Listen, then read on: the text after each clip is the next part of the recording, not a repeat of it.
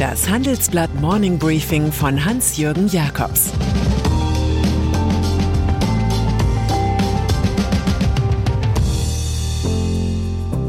Guten Morgen allerseits. Heute ist Freitag, der 23. September 2022 und das sind unsere Themen. Einbruch, die Berliner Republik ein Land am Limit. Ausbruch, Unternehmer kritisiert Scheiß-Egal-Nation. Durchbruch, ein neues Gesetz gegen Monopole. Nach einer kurzen Unterbrechung geht es gleich weiter. Bleiben Sie dran. Die Welt steht vor gewaltigen Herausforderungen. Zum einen die Energiewende voranzutreiben und gleichzeitig den Klimawandel einzudämmen. Und auch der Energieträger Wasserstoff gewinnt weltweit immer mehr an Bedeutung. Doch wie geht es weiter? Erfahren Sie mehr auf dem Handelsblatt Wasserstoffgipfel 2024 am 12. und 13. Juni in Essen. Infos unter handelsblatt-wasserstoffgipfel.de. Mit dem Vorteilscode Wasserstoff 2024 erhalten Sie einen Rabatt von 15% auf die Tickets. Energiekrise. Das derzeitige Lebensgefühl der Republik bringt unser Wochenendtitel gut auf den Punkt Land am Limit. Noch immer gibt es die Pandemie, aber immerhin keinen Lockdown. Die unheilvolle Korrespondenz zwischen Dürre und Flut häuft sich. Der unselige Donald Trump hat Wirtschaftskriege so richtig hoffähig gemacht.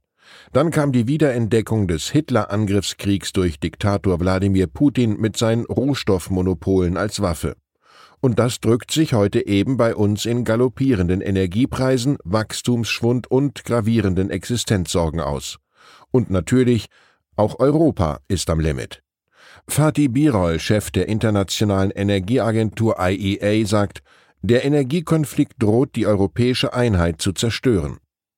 Auf unserer Reportagereise durch die deutsche Ökonomie sammeln wir Szenen der Bedrohung. Da ist der Bäckermeister aus Belitz, der 48 Cent pro Kilowattstunde Strom zahlt 1300 Prozent mehr als vorher. Da ist der Maschinenbauer, der das Verlegen von zwei Hauptleitungen ins Werk, die zu unterschiedlichen Umspannwerken führen, selbst bezahlt hat. Da ist der Waschpark in Cottbus, in dem die meisten Kunden nur noch die billige Standardwäsche ordern.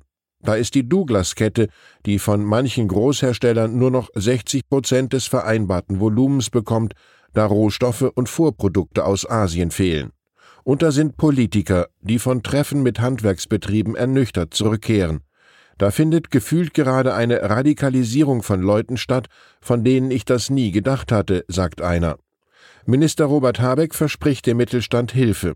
Der Energiekostenzuschuss kommt, doch es kommt auch eine Extralast namens Gasumlage. Deutschland. Die Kritik aus Unternehmerkreisen artikuliert Ulrich Dietz, Gründer des Stuttgarter IT-Unternehmens GFT, in einem Gespräch mit meinem Kollegen Martin Buchenau. Er kritisiert, Deutschland sei zu einer Scheißegal-Nation geworden, gewissermaßen nach einem alten, abgewandelten Sponti-Spruch funktional, dysfunktional, scheißegal.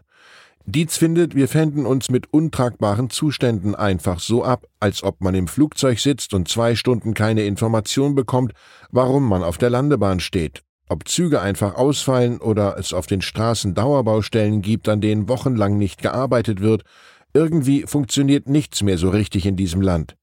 Die Gleichgültigkeit sei unerträglich, so der Unternehmer. Made in Germany werde immer weniger wert. Dietz sagt, die Digitalisierung der Verwaltung komme nicht voran. Wir seien gefangen in politischem Aktionismus und in einer föderalen Struktur.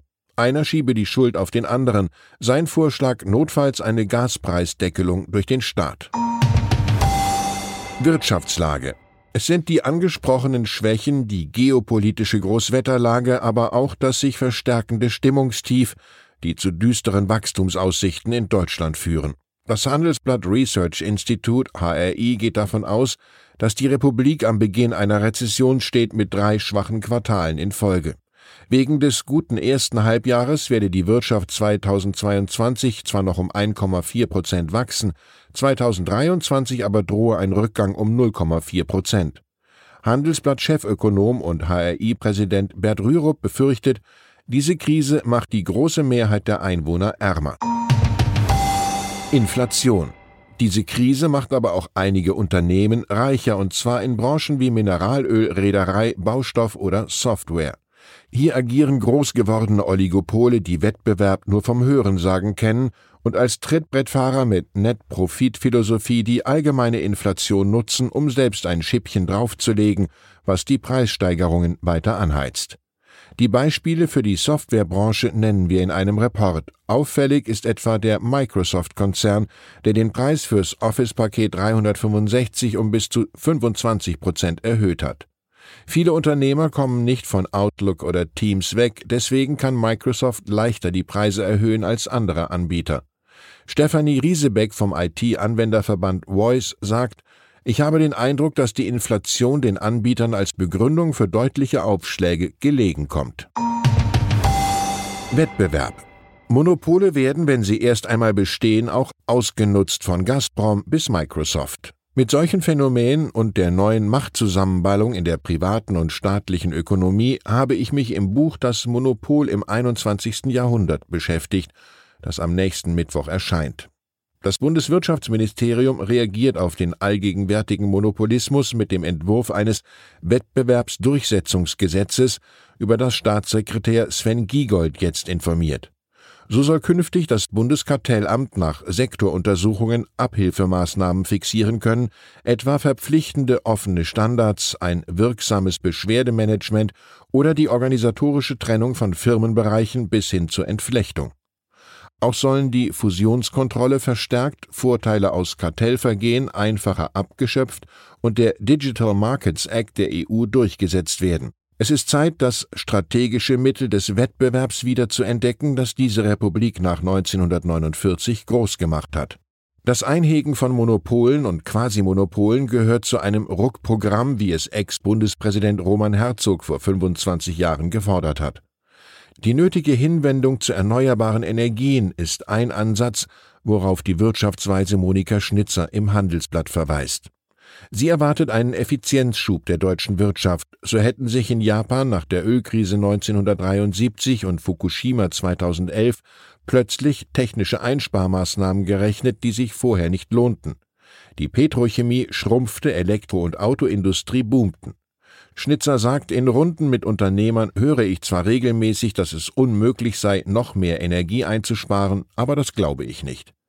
Wir schauen hoch auf die Dächer deutscher Bürohäuser und Fabriken und wir sehen Schindeln oder Beton, aber fast keine Solarzellen. Nahost. Viel Aufmerksamkeit, auch Kritik, erhält in Israel eine Rede, die Regierungschef Jair Lapid vor den Vereinten Nationen in New York gehalten hat. Er plädierte für die Gründung eines unabhängigen Palästinenserstaates unter der Bedingung, dass er friedlich sein müsse. Eine Mehrheit der Israelis sei für eine Zwei-Staaten-Lösung, so der Regierungschef. Doch ein künftiger Palästinenserstaat dürfe keine weitere Terrorbasis werden, so Lapid. Das sind neue Töne in einem Streit, der in den letzten Jahren immer weiter eskalierte, auch aufgrund der Hardliner-Politik des Langzeitregierungschefs Benjamin Netanyahu, der bei den Parlamentswahlen am 1. November ein Comeback anstrebt. Wir erinnern uns an Albert Einstein. Die reinste Form des Wahnsinns ist es, alles beim Alten zu lassen und zu hoffen, dass sich etwas ändert. Bücher. Mein Kulturtipp zum Wochenende ist Wirtschaft für Kids von Alexander Hagelüken, die verständliche Einführung in die Ökonomie durch einen verständigen Autor, der Kinder ab 13 über komplexe Dinge wie Geld, Arbeit, Handel oder Unternehmen aufklärt. Diese etwas andere Schulfibel steht auf der Shortlist zu unserem deutschen Wirtschaftsbuchpreis genauso wie Die Wasserstoffwende von Monika Rösker, die sorgfältige, grundsolide, aufschlussreiche Durchdringung eines Zukunftsmarkts durch eine Wissenschaftsjournalistin, die bereits in den 1990er Jahren vor dem Klimawandel warnte. Abstimmung wir werden beim Wirtschaftsbuchpreis erstmals auch einen undotierten Publikumspreis vergeben, wobei Sie sich gerne beteiligen können. Alle Titel stellen wir in der jeweils aktuellen Wochenendausgabe auf der Webseite und kurz im Morning Briefing vor. Also, welches ist Ihrer Meinung nach das beste Wirtschaftsbuch des Jahres? Welcher Titel sollte den Leserpreis bekommen? Hier geht es direkt zur Abstimmung. Handelsblatt.com slash Leserpreis. Kultur. Und dann ist da noch SAP-Milliardär Hasso Plattner, 78, der am Wohnort Potsdam mit Immobilienprojekten, dem Museum Barberini und einem T-Institut als Mäzen und Stadtgestalter aufgefallen ist. Jahrelang übertraf sich Brandenburgs Hauptstadt in Preußen-Barock-Neuinszenierungen, Bauten, die irgendwie an Realsozialismus erinnerten, wurden hingegen Baggerbeute. Das alte Café Minsk, einst in der DDR deutsch-weiß-russisches Restaurant, ließ man 25 Jahre lang verrotten. Immerhin, es wurde nicht eliminiert, wie die architektonisch kühne Schwimmhalle daneben. Nun hat ausgerechnet Plattner die Café-Ruine als Museum, das Minsk, wiederbelebt. Die Bar kann das Volk auch ohne Ticketkauf nutzen, man blickt übers halbe Potsdam, und mancher wird sich sagen, dass eine Verwaltung manchmal einen Unternehmer braucht, der zeigt, wie es auch geht. Vielleicht ist Plattner ja einer Idee von Bob Dylan gefolgt, der einmal sagte, was bedeutet schon Geld? Ein Mensch ist erfolgreich, wenn er zwischen Aufstehen und Schlafen gehen das tut, was ihm gefällt. Ich wünsche Ihnen ein erfolgreiches Wochenende, an dem Sie einfach nur tun, was Ihnen gefällt. Es grüßt Sie herzlich Ihr Hans-Jürgen Jakobs. Zur aktuellen Lage in der Ukraine. Weitere Staaten wenden sich von Russland ab. Die Türkei spielt für Russland eine wichtige Rolle. Nun distanziert sich die Regierung deutlich von Putin. Selbst eine Diktatur in Asien achtet darauf, die Distanz zu wahren. EU plant weitere Sanktionen gegen Russland, hat aber nicht viele Optionen. Nach der russischen Teilmobilmachung will die EU ihre Sanktionen gegen das Land verschärfen. Welche Möglichkeiten gibt es noch?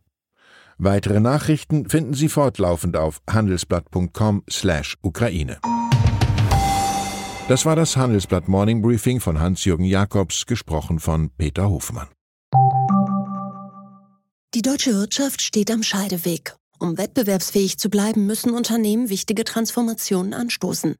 Ab dem 24. April diskutiert die Restrukturierungsbranche Strategien für die Zukunft von Unternehmen. Mit dabei sind unter anderem Dr. Thomas de Maizière, Evelyn Freitag und Professor Dr. Ulrike Malmendier. Mit dem Vorteilscode Restrukturierung 24 erhalten Sie 15% Rabatt. Alle Informationen finden Sie auf handelsblatt-restrukturierung.de.